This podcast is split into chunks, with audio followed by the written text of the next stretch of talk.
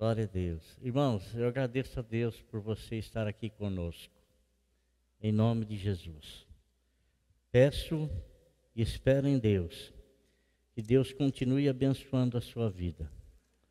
Que a mão do Senhor ela permaneça estendida sobre você e sobre toda a sua casa, em nome de Jesus. E uma das coisas, irmãos, que a gente tem sim colocado diante é, das pessoas é a necessidade de nós estarmos presentes diante do Senhor e não apenas estarmos na igreja quando alguma coisa desperta o nosso interesse. O que eu estou querendo dizer com isso? Estou querendo dizer com isso que às vezes pessoas elas vêm na igreja unicamente quando se faz campanha. A campanha é coisa ruim? Não, a campanha não é coisa ruim. Não, não é. Mas a pessoa que é edificada na palavra de Deus, ela vem por, para ouvir a palavra de Deus. A pessoa que tem fundamento na sua vida, fundamento espiritual, ela vem para ouvir a palavra de Deus. Ela vem interessada no alimento espiritual que a manterá viva e não apenas às vezes por ter interesse em alguma coisa. Algumas campanhas que a gente faz são importantes porque a gente foca um propósito, foca um objetivo, né? Mas muitos, infelizmente, muitos, infelizmente, eles têm um interesse muito grande apenas por campanha. Isso demonstra que a pessoa, na verdade, ela não tem estabilidade na palavra. Ela é muito volúvel. Ela está firmada em alguma coisa que lhe é ou está sendo oferecida. Se a pessoa vem na campanha, faz a campanha especificamente com aquele propósito, acabou a campanha, ela continua vindo na igreja assiduamente, nos cultos, é uma pessoa que demonstra estar firmada nas coisas de Deus. Mas se a pessoa tem somente interesse, quando se oferece algum tipo de campanha, quando faz alguma coisa, então a gente percebe assim que é, essa pessoa está interessada naquilo que está sendo oferecido, naquilo que ela tem interesse. Né? Mas a, a, a, o que alimenta a vida do crente, o que alimenta a vida do cristão, o que alimenta, alimenta a vida de uma pessoa salva é a palavra de Deus. A palavra de Deus. Eu estava lendo eu estava com meu filho, com os dois filhos hoje, né? Felipe, Gabriel e as duas noras, netos e a, e a Sônia. E o Gabriel, ele edita a, as mensagens, né?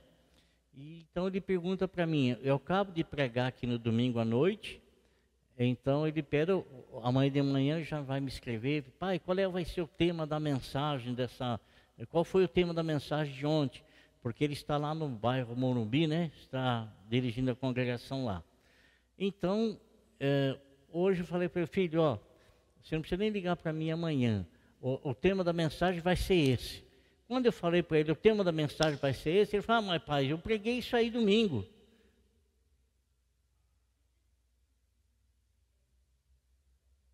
Falei, eu, eu, eu não vou mudar a mensagem, não. Se os irmãos ouviram domingo passado, vão ouvir hoje de novo.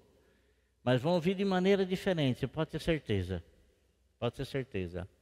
Um dia desses, é, numa sexta-feira, uh, o pastor Fernando, ele dirige a congregação lá no bairro Santo Ivo, inclusive uma congregação muito abençoada, ele e a esposa a família toda trabalham lá. E na sexta-feira, não, não, me recordo se foi a retrasada, não foi uma sexta-feira dessa. Eu estava pregando uma mensagem, pregando uma mensagem aqui, e eu vi os dois chorando ali do lado ali.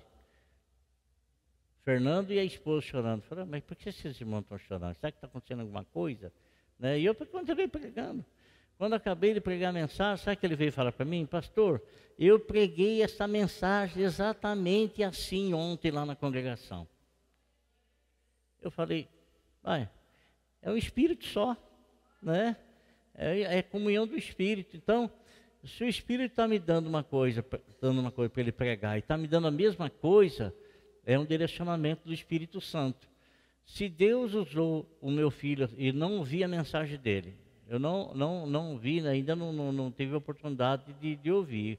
Eu estava viajando no domingo à, à noite, né? E então, onde eu estava, num, aí é, eu não ouvi a mensagem que ele pregou, não ouvi, não sabia que ele tinha pregado essa mensagem. Mas eu tenho certeza que a comunhão de espírito ah, é algo que a igreja está precisando ouvir. E isso não quer dizer que toda a igreja está precisando ouvir, mas não quer dizer também que ninguém da igreja esteja precisando ouvir. A mensagem, a mensagem, tenho certeza, você, você pode falar dela meia hora, meia hora falando da mensagem, da palavra de Deus, você pode ouvi-la e você pode ouvir muitas frases, pode ouvir muitas coisas, às vezes nada, nada, nada assim está vindo de encontro àquilo que o teu coração está querendo ouvir, está desejoso de ouvir, está precisando ouvir. E às vezes você ouve um, um, duas palavras na sequência, pronto, aquilo já te abençoou grandiosamente. Irmão, não se esqueça de uma coisa, não se esqueça, a bênção do crente está na palavra. Na palavra. Sabe por que está na palavra? Porque Jesus Cristo ele é o verbo, o verbo quer dizer uma palavra em ação. Então, a palavra do Senhor, a palavra das Sagradas Escrituras, é uma bênção você poder ouvi-la é uma bênção você poder ouvi-la, porque ela é lâmpada para os nossos pés, ela é orientadora, ela é exortadora, ela traz muitos e muitos benefícios dos quais nós necessitamos e nós temos à disposição na palavra de Deus. Né? E, e você sabe que a Bíblia, ela é tão magnífica que às vezes ela, ela nos adverte a respeito de decisões que a gente toma na vida. E você sabe que tem decisões que você toma na vida que há tempo de você se arrepender e voltar. E há outras decisões que você toma na vida que não tem como voltar atrás. Ainda que se arrependa, não consegue mais voltar atrás. Você, você se recorda daquele homem rico que tinha aquele pobre que dioturnamente ficava na porta da casa dele, e esse homem rico passava, não estava nem satisfação, não queria nem saber da, da, daquele. Não, nada, nada, nada, nada, nada.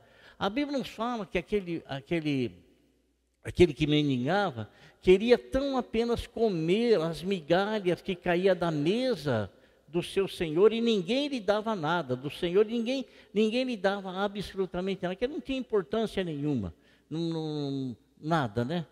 Olha, ia falar uma coisa que mas nem vou falar. Então, irmãos, é, assim, a, a Bíblia nos fala que o mendigo morreu, mas morreu também o rico. Não é só o pobre que morre, o rico também morre né? E o pobre não vai entrar no caixão sozinho e ser carregado até o cemitério, e o rico também. E morre, porque a partir do momento que morreu, acabou, já era, tudo, tudo terminado. O pior, o pior é o que vem depois disso. Depois disso, aí começa-se a vida verdadeira, a vida com Deus e a vida sem Deus, né? A vida sem Deus. Na verdade, a vida sem Deus quer dizer morte espiritual, porque Deus, ele é o dom da vida, ele é o Senhor da vida. Então, em Cristo Jesus nós temos a vida eterna. Sem Cristo nós não desfrutamos da vida. Isso não quer dizer que estejamos sem nenhum tipo de sentimento, morremos, acabou, não existe mais nada além. Não. Não é isso que a Bíblia, a Bíblia ensina.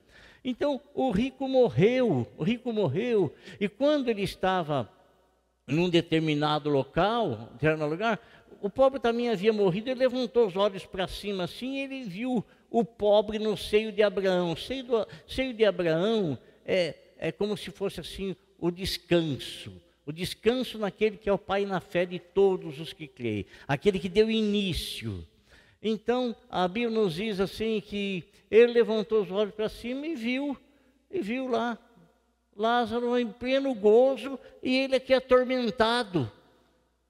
E ele falou, fez um pedido, fez um pedido, ah, fala para ele molhar o dedo aí na, na, água e me botar na boca, eu estou sendo atormentado nessas chamas. Irmão, não brinque com o inferno.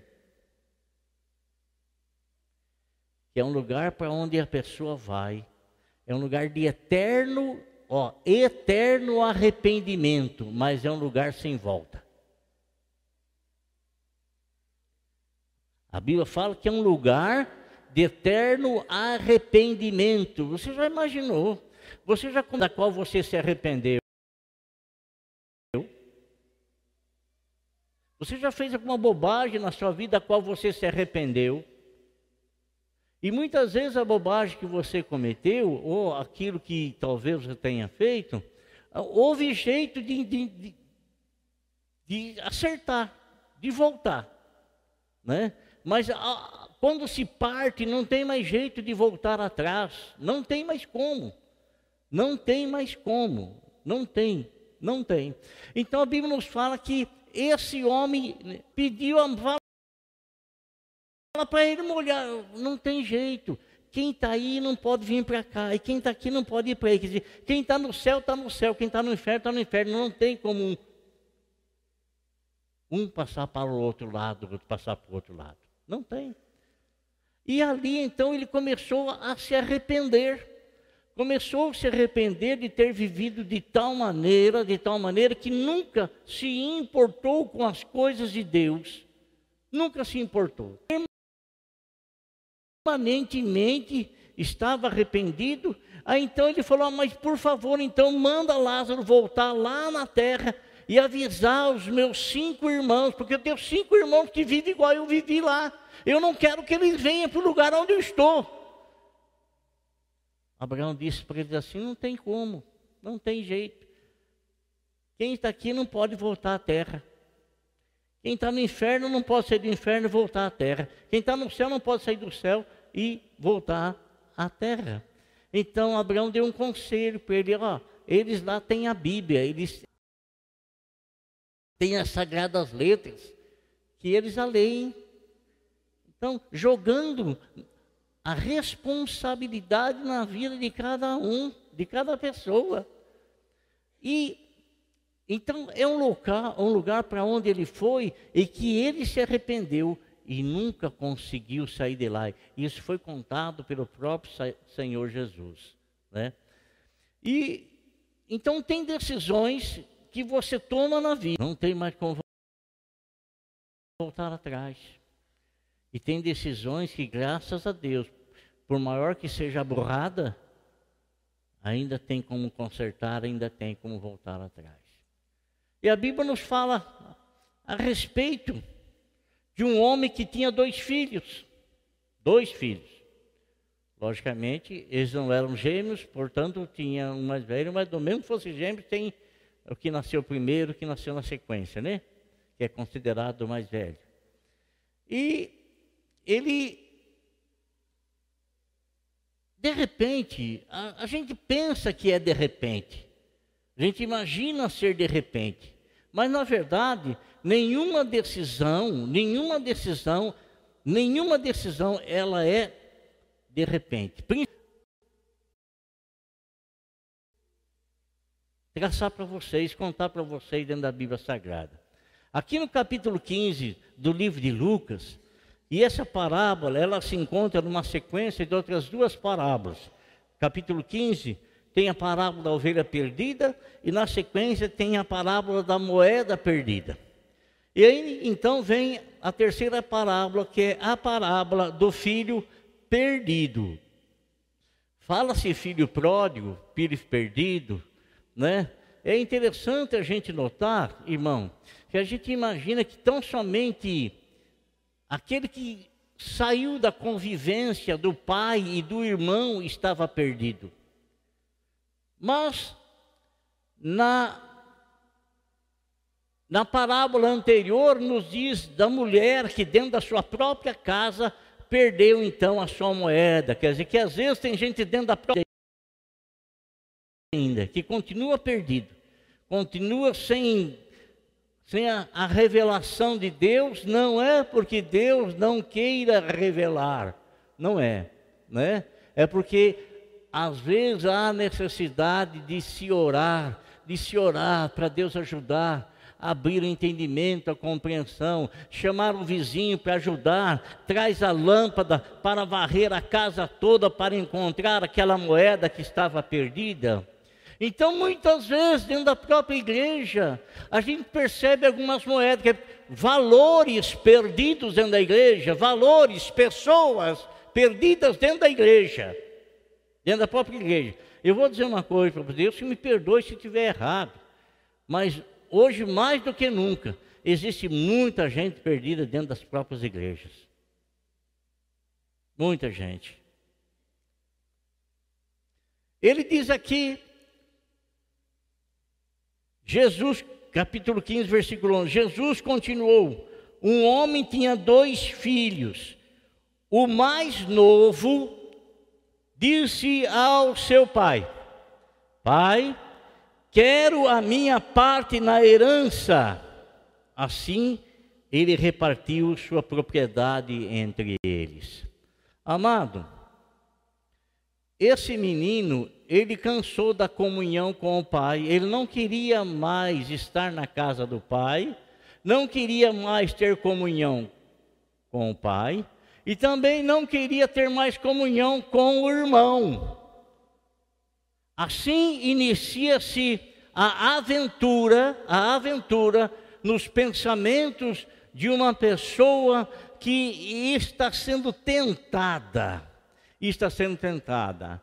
E a tentação, ela nunca surge da parte de Deus, porque a Bíblia fala que Deus não é, não pode ser tentado pelo mal, e Deus não tenta absolutamente ninguém, não tenta. Mas nós somos tentados pela nossa própria cobiça, pelo nosso próprio desejo. E quando nós somos tentados, nós devemos observar a oração que nosso Senhor Jesus Cristo nos ensinou: não nos deixes cair na tentação, porque eu sou tentado quando eu começo a cobiçar alguma coisa, quando eu começo a desejar alguma coisa, quando alguma coisa começa a despertar a atenção da minha carne e tudo aquilo que se associa à carne, indubitavelmente, é contrário às coisas do espírito. As tentações da carne e as práticas dessas tentações, quer dizer, o dar a vazão, dar a luz a essa tentação, cometer aquilo que está sendo tentado a fazer, gerou-se o pecado. Por que gerou-se o pecado? Porque aquilo já está formado dentro da mente da pessoa, dentro do coração da pessoa. A tentação, ela está sendo mais forte do que a pessoa. A cobiça está sendo mais forte do que a pessoa. O desejo está sendo mais forte do que a, a pessoa. A pessoa. E nesse caso aqui em particular, o filho mais novo não estava querendo mais ter comunhão, não estava querendo ficar na casa do pai, não estava querendo ficar na igreja. Oh, não estava querendo ficar na igreja não estava querendo ficar em comunhão na vertical com Deus e nem na horizontal com os irmãos. Ele queria outra coisa, e o que ele queria, ele não tinha revelado nem para o pai e nem para o irmão mais velho, mas era algo que ele sabia que estava já tramando, já tramando, tramando.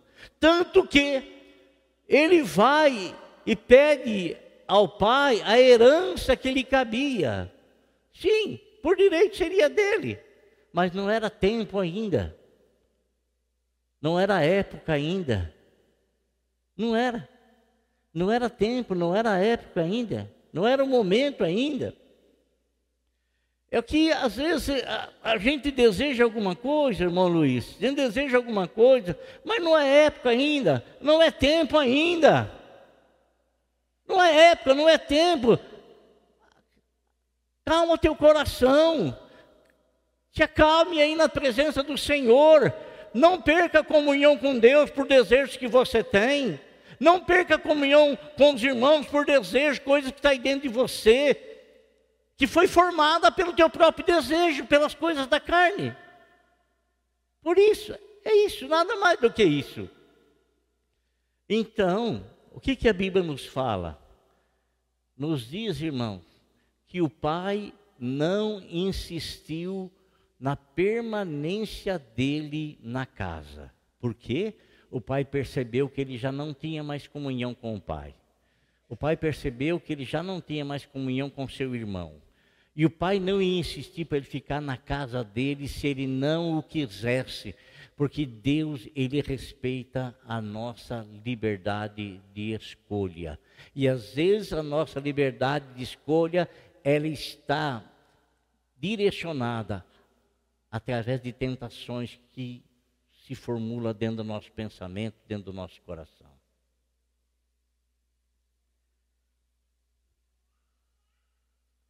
Sabe, irmãos?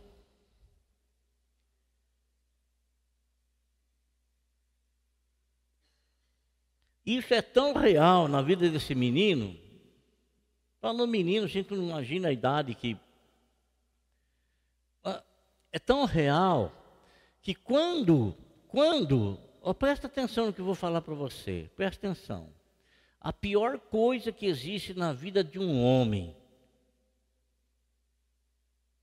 é ele ser forçado a fazer alguma coisa contra a própria vontade dele.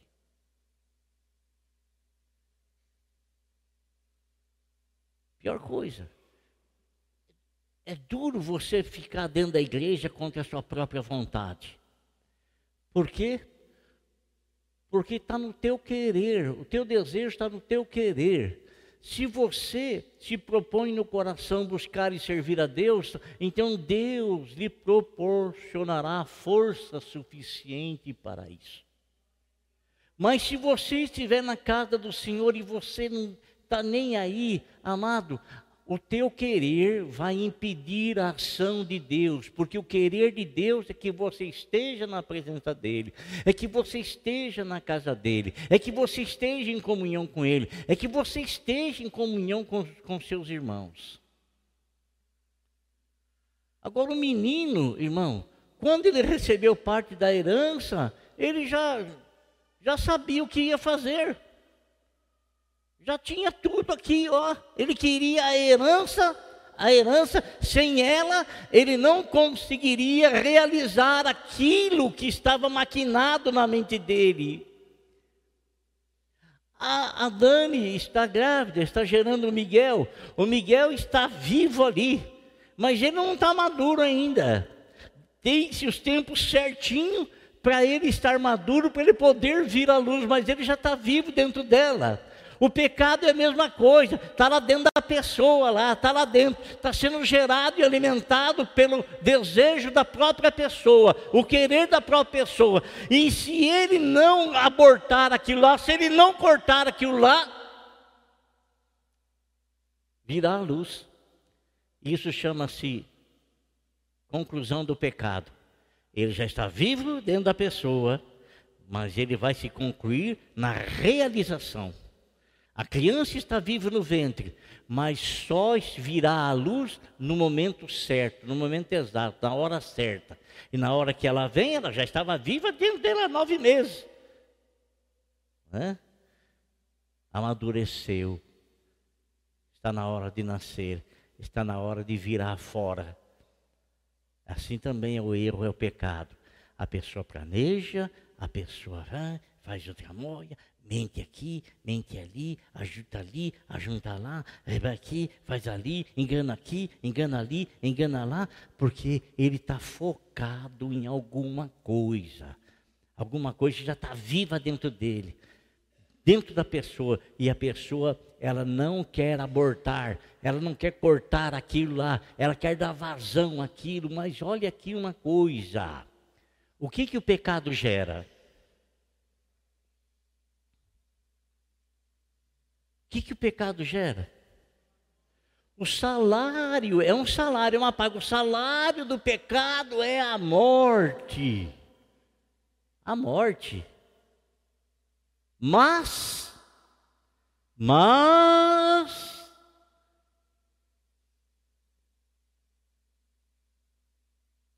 mas o dom gratuito de Deus, oh Jesus amado, por que, que é tão difícil entender isso, irmão Luiz?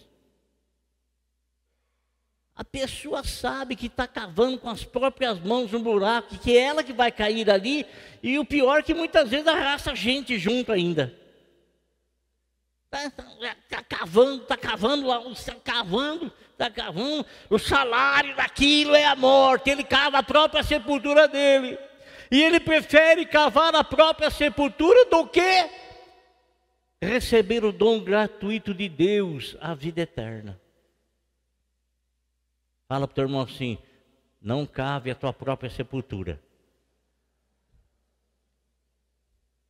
Não cave a sua própria sepultura. Amém? Amém, irmãos? Eu não estou pregando o que você quer ouvir, irmão. Não estou. Eu estou pregando o que eu preciso ouvir, estou pregando o que nós estamos precisando ouvir. Eu não quero que a minha pregação te agrade. Não quero. Não. Eu quero que a pregação, com a ajuda do Senhor, ela ilumine o nosso caminho. Ela nos dá graça, nos dê graça, nos dê orientação com a misericórdia, a bondade do Senhor. Sabe? Então, o menino, irmão, o menino, ele já sabia o que ia fazer, sabe o que estava planejando fazer? Ir para terras longínquas. Está escrito aqui, ó. Está escrito aqui, ó. O mais novo disse a seu pai: Pai, quero a minha parte na herança. Assim ele repartiu sua propriedade entre eles. Não muito tempo depois, o filho mais novo reuniu tudo o que tinha e foi para uma região distante. Por que distante? Eu não quero que meu pai me veja, eu não quero que os meus irmãos me vejam. Aonde eu vou, ninguém me conhece. Aonde eu vou, ninguém me conhece. Não existe coisa alguma encoberta que não haja de ser revelada. Não existe. Não existe coisa alguma encoberta que não haja de ser revelada. Davi fez algo, amado irmão. Ele foi um homem segundo o coração de Deus e ele cometeu algo desastroso para a vida dele, desastroso para a família dele, desastroso para a família de Urias, desastroso para o reino dele, desastroso. E aí tudo bem, ele achou que estava tudo bem. Deus não o cobrou imediatamente, não cobrou. Oh Jesus, me ajuda.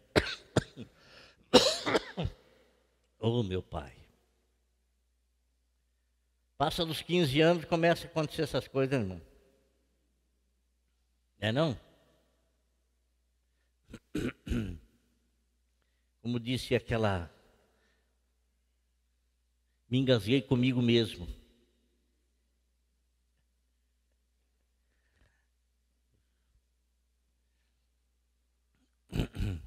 Então, irmãos, vejam bem.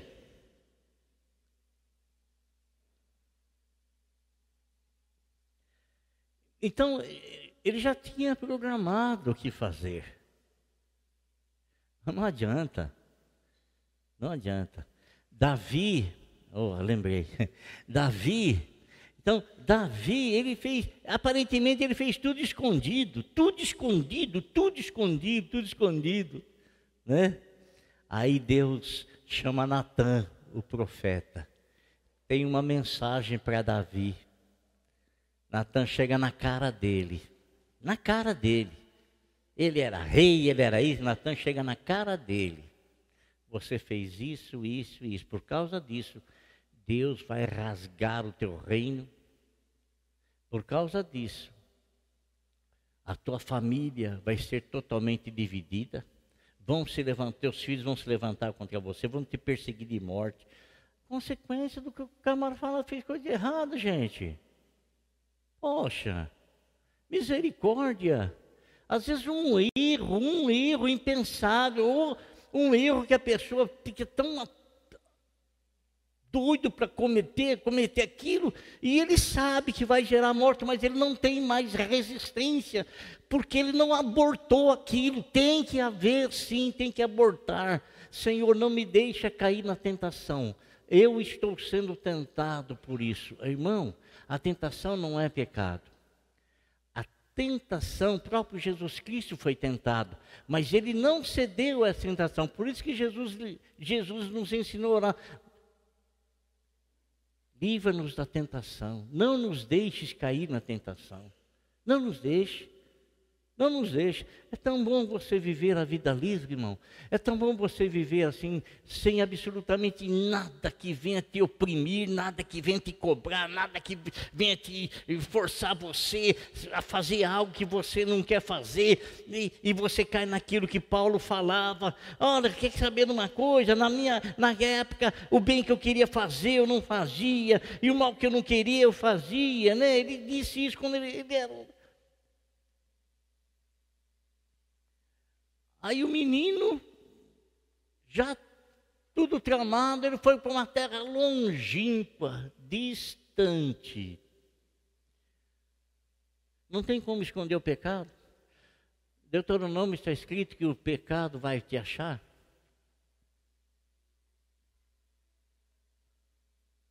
Não tem como. Irmão, em nome de Jesus, guarde a tua vida na presença de Deus. Guarde tua vida na presença de Deus, porque se teve alguém culpado pela morte de Jesus, foi o meu e foi o seu pecado. O meu e o seu pecado. Agora você acha que é justo, eu sabendo disso, voltar a cometer as mesmas coisas que levaram meu Senhor a ser crucificado? A derramar o sangue?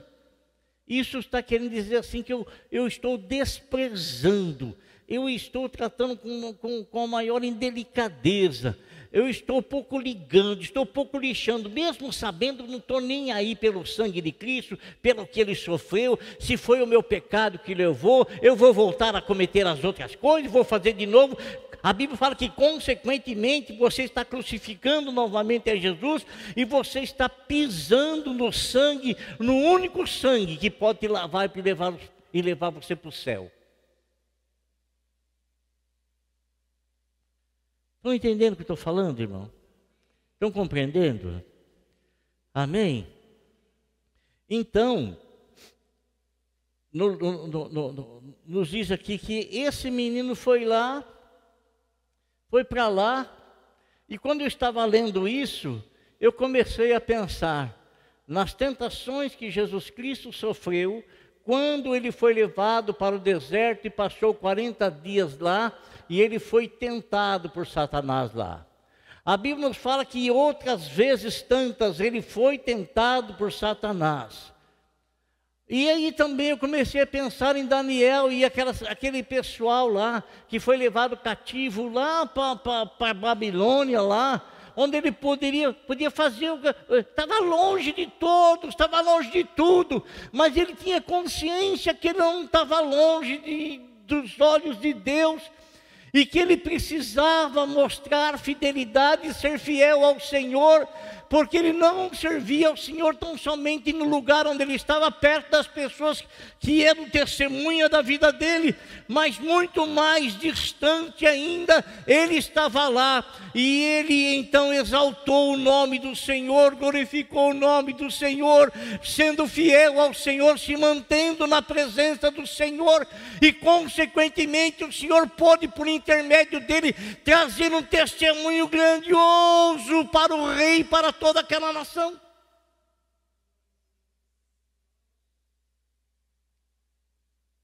Testemunho grandioso. Qual é o testemunho que a gente está dando, irmão? Ela vai lá na igreja, mas só Deus sabe. Vai com a Bíblia debaixo do braço, mas só Deus sabe. Eu não estou aqui julgando ninguém, pelo amor de Deus. Eu estou trazendo uma mensagem para você, para nós analisarmos os nossos passos. E que Deus nos ajude a nos manter fiéis a Ele, leal a Ele. De manhã eu li o Salmo 48, hoje eu não fiz a leitura do Salmo, mas eu li o Salmo 48, onde fala que o amor de Deus, ele é leal. Sabe o que é leal? Ele não te trai, ele não te engana. Ele não me trai, ele não me engana. Ele é leal. Camarada estava lá, irmãos. A Bíblia nos fala que ele desperdiçou todos os bens dele com prostitutas. Desperdiçou. Todo. Então ele sabia para onde ia, tá vendo? Sabia para onde ia. Existem três coisas que acabam com a vida de uma pessoa: vida de um homem. Principalmente quando este ou esta pertence ao Senhor.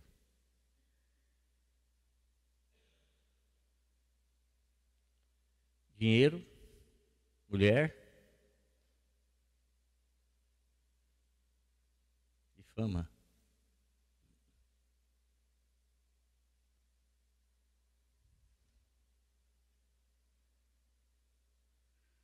Esse menino aqui, tudo que ele tinha, ele desperdiçou. Acabou com aquilo que o pai lhe havia dado. É bem verdade, né? não custou nada para ele, ele não pagou um preço para conquistar aquilo lá, não pagou nenhum preço, veio de graça para ele. Então, ele, quando você não paga um preço, você não sabe o valor que tem.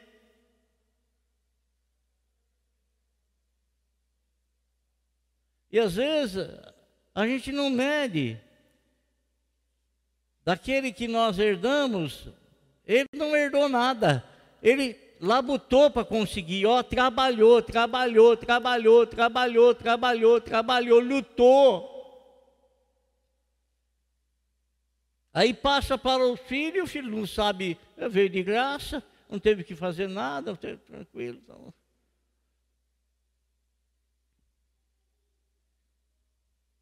Ele desperdiçou tudo, irmãos. Olha com, como ele tratou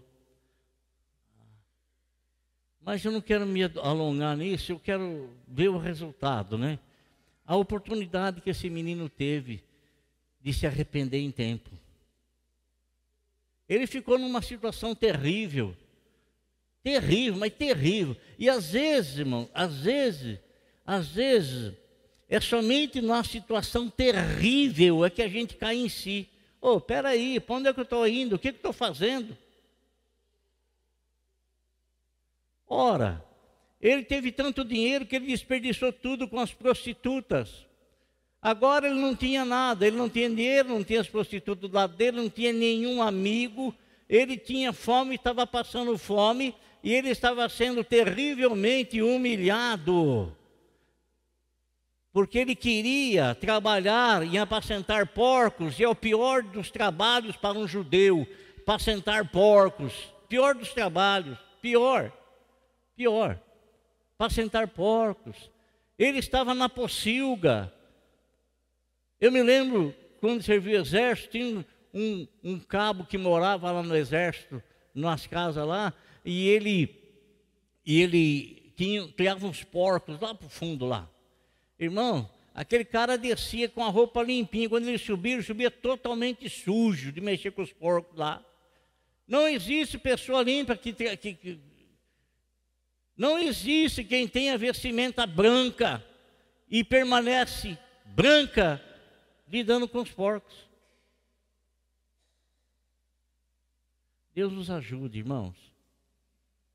Deus nos ajude. Que tenhamos essa consciência. E que a gente não espere lá no lamaçal, lamaçal, onde a gente vai ter, a gente vai desperdiçar tudo, onde a gente vai querer comer as comidas que os porcos comem e o diabo irá zombar na nossa cara, irá nos humilhar. Filho de Deus, não permita que isso aconteça na tua vida. Não permita. A Bíblia nos fala que, olha, a situação ruim às vezes nos faz pensar bem, nos faz pensar melhor. Ele estava numa situação terrível, e então ele começou a pensar, mas o que eu estou fazendo aqui? Poxa, lá na casa do meu pai, lá na casa do meu pai, até os jornaleiros, até os trabalhadores lá, tem comida em abundância, nunca lhes faltou absolutamente nada. Meu pai sempre cuidou deles, sempre zelou deles, nunca, nunca, nunca faltou. E eu aqui sou filho dele e eu estou passando, estou nessa terrível situação. Mas não foi o pai que desejou isso, eu busquei com as minhas próprias mãos, então eu estou recebendo, colhendo aquilo que eu plantei. Olhando aquilo que eu plantei. Oh, mas glória a Deus, irmão. Glória a Deus. A Bíblia fala que ele caiu em si, olha, ele caiu em si. Então ele estava totalmente atordoado nas coisas, nas paixões. Nas... Ele caiu em si. Oh, peraí. Poxa, eu estou cavando minha própria sepultura. Eu não vou ficar aqui, não. Não quero ficar aqui, não. Eu vou conversar lá com meu pai eu vou falar para ele, vou contar uma, uma condição lá, eu vou chegar diante dele, eu vou me humilhar diante dele, eu vou pôr a minha cara no pó, eu vou dizer, pai, olha o negócio seguinte, eu pequei contra os céus, pequei diante, contra ti, e não sou digno de ser chamado teu filho. Ele era filho, mas era um filho pródigo.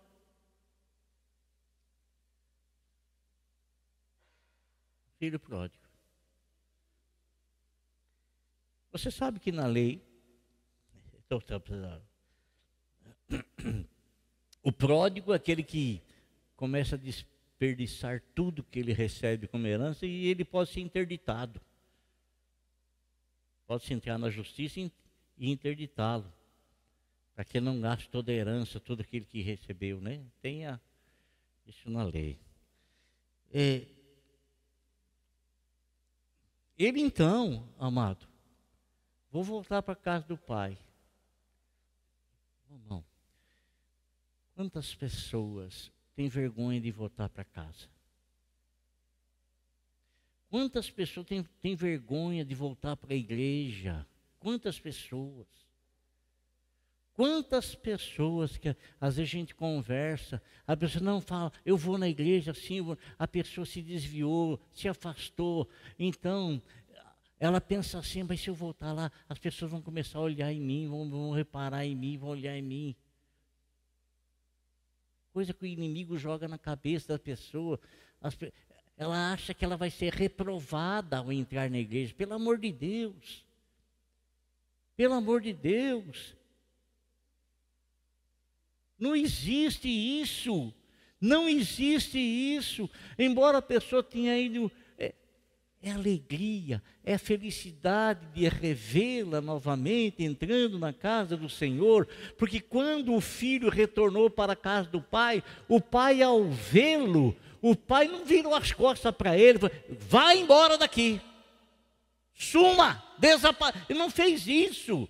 A Bíblia fala que o pai correu ao encontro dele. E é essa atitude que o pai nos mostra. Ele foi o mais ofendido, o mais desprezado. Mas o que ele está valorizando não é aquilo que ele passou, mas é quanto o filho dele vale. E que o filho dele está voltando para casa, está voltando para casa, é porque há uma atitude de arrependimento. Atitude, atitude de arrependimento. A Bíblia não fala que o, o pai, ao vê-lo, o pai sai correndo, irmão. A Bíblia fala que o pai se atira no pescoço do rapaz. É isso aqui, coisa. Ah, o pai se atira no pescoço do filho, segura o filho, beija o filho. E o filho foi começar a falar, pai, eu pequei. O pai falou, fica quieto, rapaz. Não precisa falar nada. Não precisa falar nada. Eu estou lendo o teu coração. Estou te vendo por dentro. Não precisa falar nada. Irmãos, e o pai o recebe novamente. Inicia-se a comunhão vertical, porque não há comunhão horizontal se não haver a vertical. Você lembra o que Paulo falou? Ou o que, o que Pedro falou?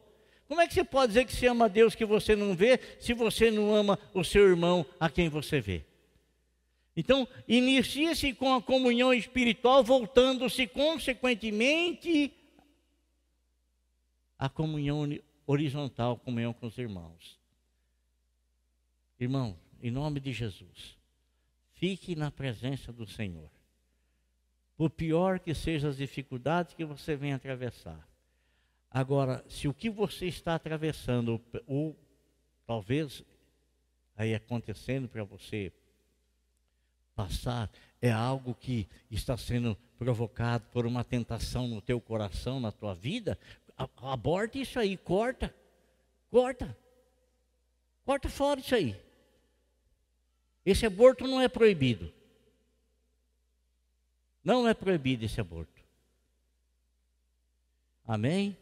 Porque esse aborto, se não o fizer, a morte será gerada.